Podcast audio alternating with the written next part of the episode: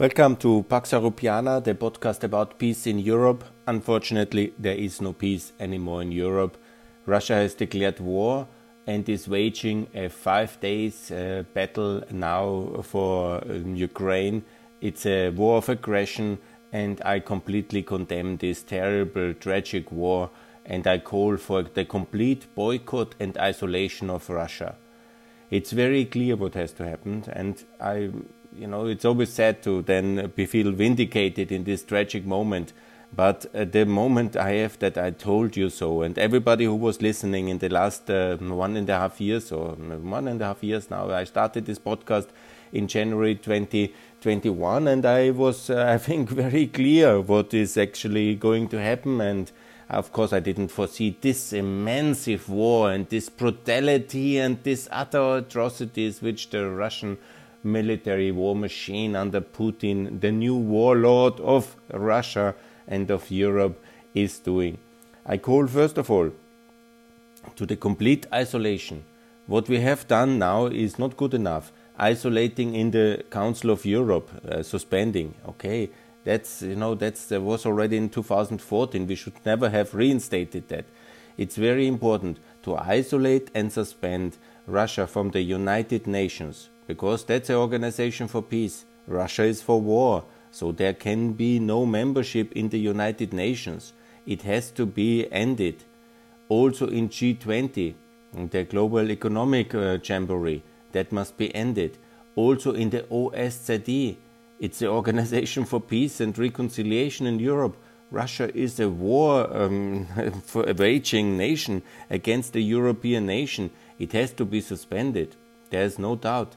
And also, it's very clear that Russia must be suspended also from uh, the OECD, from the Council of Europe, I said already, that's already happened. Then, of course, from the World Trade Organization, from the IMF, and from the World Bank. I mean, these are organizations for global peace. Yeah? A war waging nation cannot be in any of them, and that's absolutely clear. So that's the political um, isolation. Additionally, we have to cut the diplomatic relations with Russia. There is no way we can have a diplomatic relation with such a nation. This is uh, the same like the Soviet Union when they fell over Finland in December 1939. Uh, it has to be ended. Diplomatic relations with Russia have to be broken, suspended. You know, they can be started again. You know, I'm not. I'm actually considering calling for war but the economic um, situation must be equivalent to war. So we have to cut um, the whole economic cooperation with Russia. That means we have to make sure that we don't import anything. Import must be forbidden. Energy links must be broken.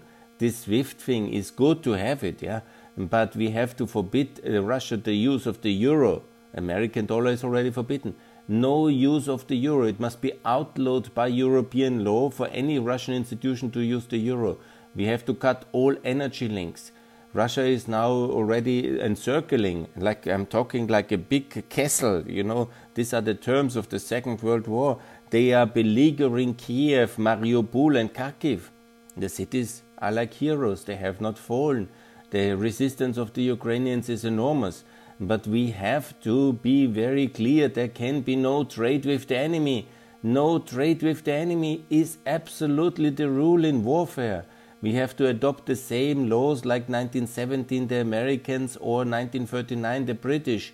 No trading with the enemy act must be. We have now some sanctions already and there are more to come, but this is just half the way. We have not lived up to the challenge. The Russian war machine must be stopped. I'm actually also advocating for a no fly zone, um, at least west of the Dnieper, implemented by NATO. But as it seems, Mr. Biden is missing in action and he is not ready for any kind of military engagement. Yeah? It's his second Afghanistan. The thing is really very clear. He is missing in action and he is not really helping. Defending NATO territory, it's anyhow not under threat. It's illusionary to think that uh, Russia will now, they are not even able to effectively uh, do this military operation against Ukraine. They are certainly not attacking Estonia or Poland or old uh, Romania. but they could easily extend it to Moldova and to Georgia. That's what they could do. But you know, the real battle is obviously now about Kiev. And we have to supply the military drones to destroy the logistic convoys for, um, for uh, Russia. We have to also do the no fly zone. For me, that's no question about it. Yeah? At least we have to give the Ukrainians the military assets uh, to do that and it's anyhow also historic obviously what's happening you know that the um, germans have decided for 100 billion euro in the so-called famous zeitenwende speech of this sunday 100 billion more for military defense in this year this is extraordinary but it doesn't help the ukrainians we have to give 10 billions to the ukrainians immediately not 100 billion for german tanks which will be never used as i said in this podcast already very often and additionally, we have to make sure the no-fly zone, the military supply, the funding. I have actually in this my I'm doing now a daily column. That's why I didn't do so many podcasts in English because I do a daily column in the so-called Ukraine Journal. If you want to follow that, it's in German, but it's uh, you can easily translate Ukraine-journal.news and here I give a daily column about what's happening in the war and what is going on because I'm really feel personally attacked. Yeah? For now, I was since 2016 in Ukraine, I have many friends there, and now they are shelled and beleaguered like in the medieval ages or like in World War II. I mean, Putin has in his famous speech talked about all these things like Stalin, the Kaiser, and so on, but the reality is that he is basically in that line Kiev fell to the Kaiser, to Hitler, to Stalin, and now it's him. Uh, he wants to take it. And anyhow, I think that this will be extremely bloody because Kiev people will resist. The Ukrainians are resisting. Now they are really very much in this resistance modus. Yeah. So they will be, it will be like Bosnia. This will be the Sarajevo of our days. Yeah and even, of course, he can do a Grozny and uh, Aleppo, and he is seemingly dedicated. Even, very interestingly, even Deripaska, the most famous Russian oligarch of all, is now openly calling for an end of the war. So there is some kind of elite consensus split because also some of the sanctions are already working. But obviously, we have to make sure that if we don't really want to militarily intervene, then we have to hit Russia much harder economically. That means forbid the euro, forbid the dollar. That's already happened. For, but also make sure that there is no money in the Russian bankomats and ATMs ever again, in a sense, until they stop the war. So we have to hit not like a small decline of the ruble, like 20%, but uh, 30%, it's now at 120, but we have to make sure that the ruble is basically outlawed uh, outlawed in all Western markets. Not uh, this kind of compromise, a little bit excluding of SWIFT, but the energy can be still paid. No, no energy, no gas, no uranium. The Finns must cancel the, uh, the nuclear project. The Hungarians must cancel the Hungarian project, the nuclear with Rosatom. And also Czech Republic and Slovakia and uh, Bulgaria must stop all import of uranium uh, from Russia all these contracts must be frozen, suspended, and broken.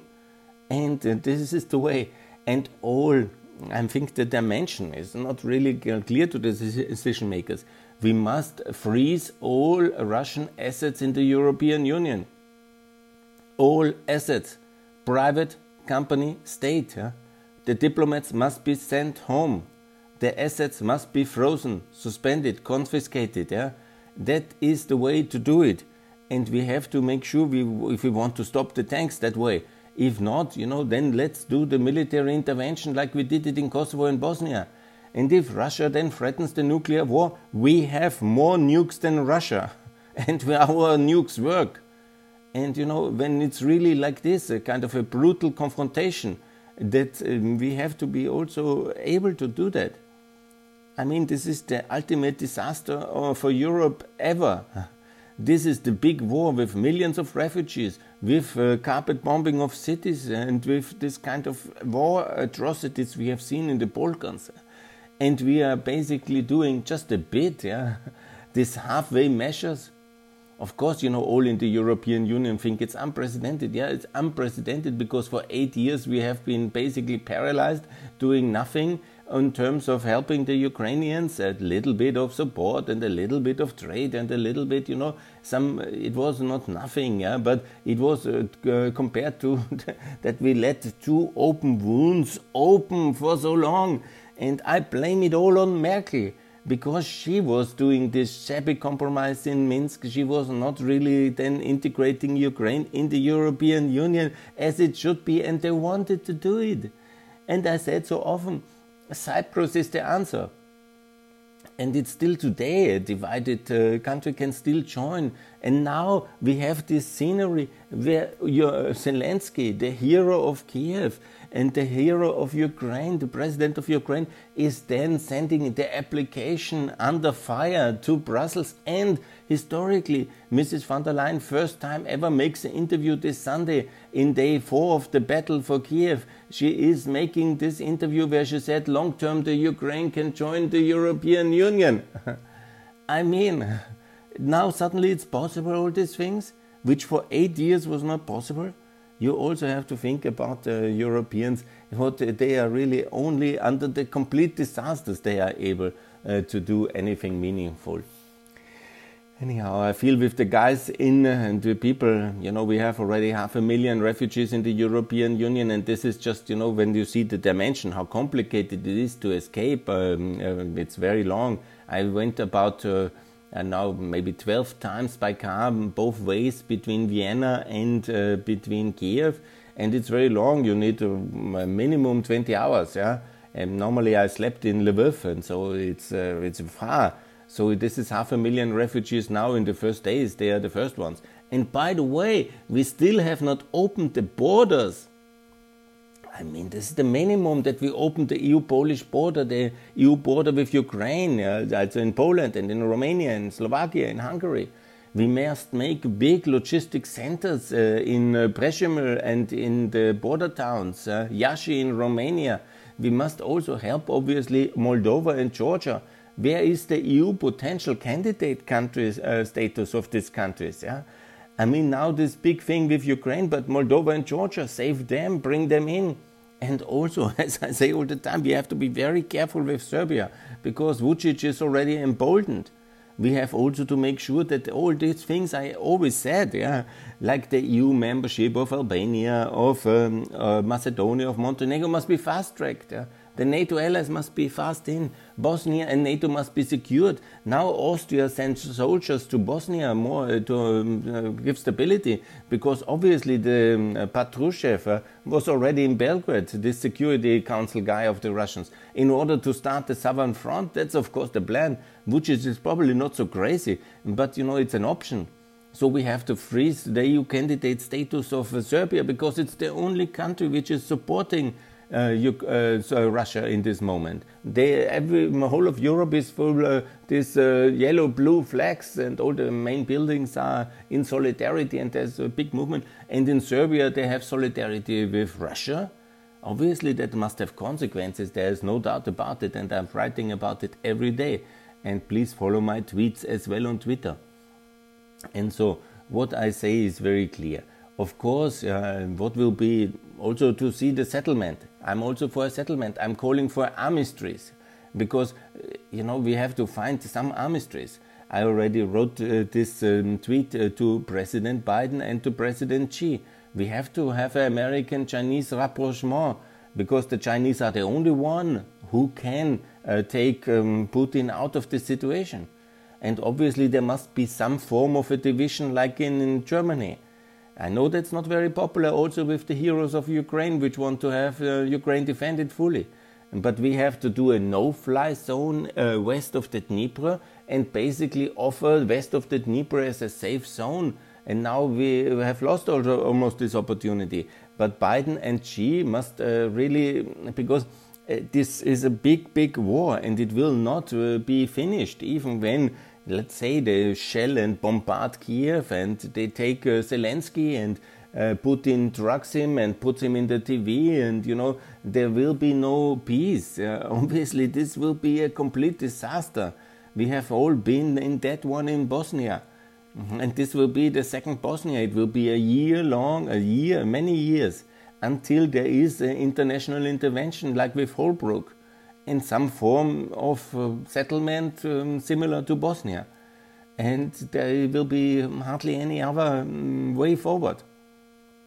And okay, then we can talk about what kind of settlement the Bosnian settlement, the Cypriot settlement, the Western German settlement. I think, given the complexity of the situation and the big stakes, yeah, and we are talking about potential nuclear confrontation and uh, and uh, I don't think that will come. But uh, we have to be very careful and we have to absolutely make sure that we are um, uh, stopping this. We have to uh, take the economic measures so hard that the Russian population feels the pain very much. Yeah? Because that's the way to stop him. The Russian population, the Russian military, the Russian companies, that is very important. And additionally, we have to make rapprochement with China, Mr. Xi, to stop Mr. Putin. And then, okay, we have to accept the division of Ukraine. Putin had only 7%, now he brutally has conquered uh, another 30% of it. And you know, we have to live with that in a certain, never accept it legally. He will do a brutal occupation uh, regime. He will be the pariah forever of the world. But at least the people who want it can be west of the Dnieper in safety and also to have a no-fly zone and also have this implemented by NATO because what we do is obviously much too less yeah because we say we don't want to have soldiers there. Ultimately also the american public opinion will now shift towards intervention and this will be uh, very soon. Because the more brutal uh, the situation is and the harder the reality is and the more refugees and the more this is explosive stuff. I mean, I cannot, it's really very dangerous now. And so we have to really calm this down. And how to do it? It can only be done in American Chinese joint peace initiative uh, for the division of Ukraine. That's not very popular, combined obviously with massive economic uh, sanctions, basically, no trade with the enemy. And this kind of complex, very hard hitting economic sanctions, but really like the end of trade, yeah, banning trade. Yeah. I call also that everybody who works in boards of Russian corporates must be outlawed, yeah, and must be criminal investigation of aiding the enemy. And so we have to really escalate it economically completely. At the same, also make this American Chinese peace initiative in order for the division of Ukraine at least to have uh, armistice. Yeah, it's also not what anybody really likes. Yeah, you know, I would like, of course, to have complete victory for Ukraine, but it's already a miracle that this much smaller country has uh, now already a week of resistance against the Russian juggernaut. Yeah, this brutal war machine, and so we are in that kind of situation. And so I call for these um, measures and I call for solidarity. Obviously, everybody who can help and everybody who, who could uh, go to demonstrations and uh, make solidarity events, this is all extremely necessary. Yeah? But what is really necessary is a much harder sanctions and it is also the military intervention if that doesn't work because we cannot let millions of people being sacrificed to Putin's war machine and let me say some other things. What he wants is demilitarization, uh, no NATO membership, and also he says what he says he wants to have the regulation of Crimea that this is now annexed. Nobody can do that. Uh, the Ukrainians will certainly not, after they have seen what Putin does. How can you be demilitarizing? That's totally impossible and no Ukrainian government under the barrel of the gun can consent to anything like this. It's uh, legally even not possible, politically not possible. It's absolutely crazy demands. Mr. Putin is beyond it. He's gone, gone berserk. And I think only the Chinese or his own people uh, can um, can do that. And obviously, he is now uh, accusing us for regime change, but regime change in Russia obviously obviously must be also one part of the output of this. Maybe you know it's also one strategy to simply let the Ukrainians suffer and hope that there will be regime change. But of course, you know that comes also with a lot of risks. Yeah? Regime change in Russia comes with a lot of risks. So I think when you see that the Chinese normally are for stability in the world and for non-intervention, then maybe my idea of a peace initiative between Biden and Xi is a, a much better than a constant war because it has a lot of terrible risks for the world. Anyhow, I cannot cover all the things at once. I will now do a number of uh, podcasts on that one, but that's the general assessment now. Uh, at the, uh, it's the first of it's the first of uh, March, and it's the day number five. I do now a lot of this German writing, writing in German on this journal, and also tweeting a lot. Please follow me on all this activity. I will also um, update you on uh, the podcast. Um, I was in Ukraine, as you know, just recently in the beginning of February, and I made many, many proposals for peace, like Cyprus, and uh, really. But after five years working on the Ukraine file now, I now suddenly they say yes to the EU under the barrel of the gun, and we have the um, 40 kilometer tank uh, column Putin panzers at the uh, gates of Kiev. I mean, it's a complete disaster, and I'm really, what can I say? It's uh, it's it's beyond speaking to what kind of brutality. But we should have all known it, yeah, from Grozny. We should have known it from Aleppo we should have known it. And I knew it. I said it in this podcast, all that he is able to this. And I myself didn't really think about it. I didn't really, even when I was now doing all this um, media activity as well in Austria, I never thought he will be ready for that level of brutality, but I was completely wrong. And I should have known it because I knew, of course, the nature of the beast there. Yes, I knew it, yeah. but I didn't say it. I didn't really want to believe it because who wants to really believe such a terrible thing like uh, we have now the siege of Kharkiv and the siege of the Battle of Kiev coming up here in the beginning of March. And I pray for all the brave defenders of Ukraine and I actually call for very tough sanctions. I will publish now again and I've published on my Substack site, you can see that, and on my Facebook site, and I will also on this ukrainejournal.news. And I call for your support for Ukraine. Whatever you can do, please do everything you can for Ukraine now, and please uh, make sure that we have Ukraine in the European Union, that we have a free Ukraine in the European Union.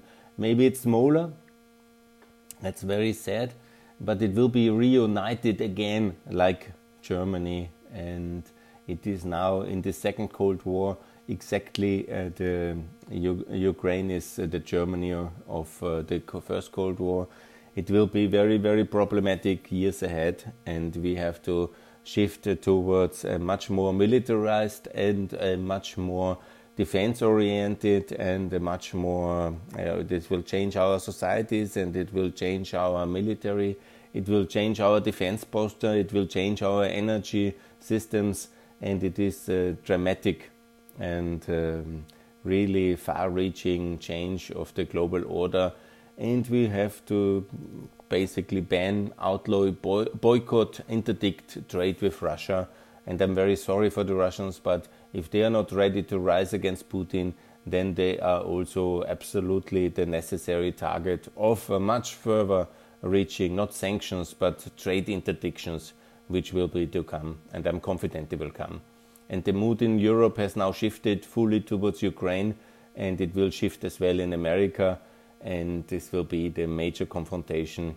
And that's why I have this also this peace initiative, uh, because my podcast is for peace. All these activities I do for peace, and I hope that there will be peace in Ukraine, and I call for that, even when it will be very, very painful. But the armistice brokered by Biden and Xi is the best way forward. So, my friends in Ukraine, be brave, and I hope that you will resist the Russian onslaught, and I pray for you. Thanks a lot for listening. More to come from Pax Europiana. Bye.